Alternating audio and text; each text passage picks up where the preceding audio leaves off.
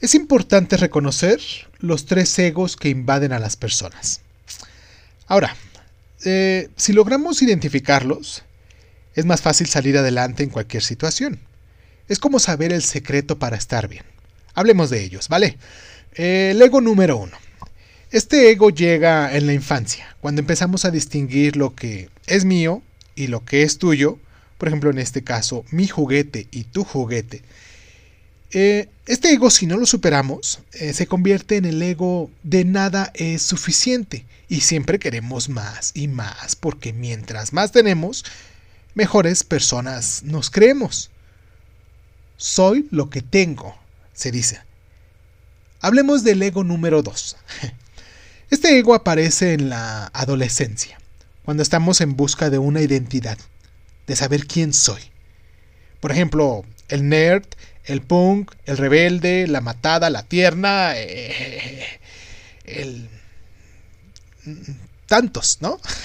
Tantos personalidades que vamos tomando cuando somos adolescentes.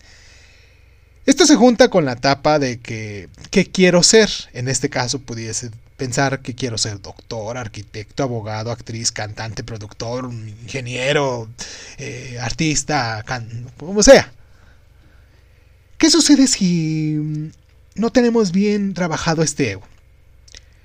Siempre tratamos de ser alguien que no somos o tenemos miedo a fracasar porque dependemos de nuestro oficio.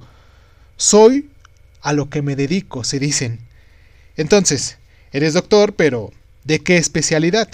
Licenciado, sí, pero ¿de qué empresa? O simplemente, ¿qué puestos tienes? Hablemos del ego número 3. En la etapa adulta, establecemos lo que es mío, lo que es tuyo, y sabemos a qué nos dedicamos. Es momento de salir al mundo y convivir.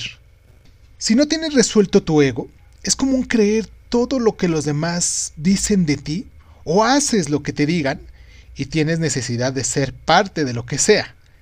Entonces, soy lo que me dicen que soy. Hay que reflexionar sobre esto, ¿vale? Y trabajar nuestros egos.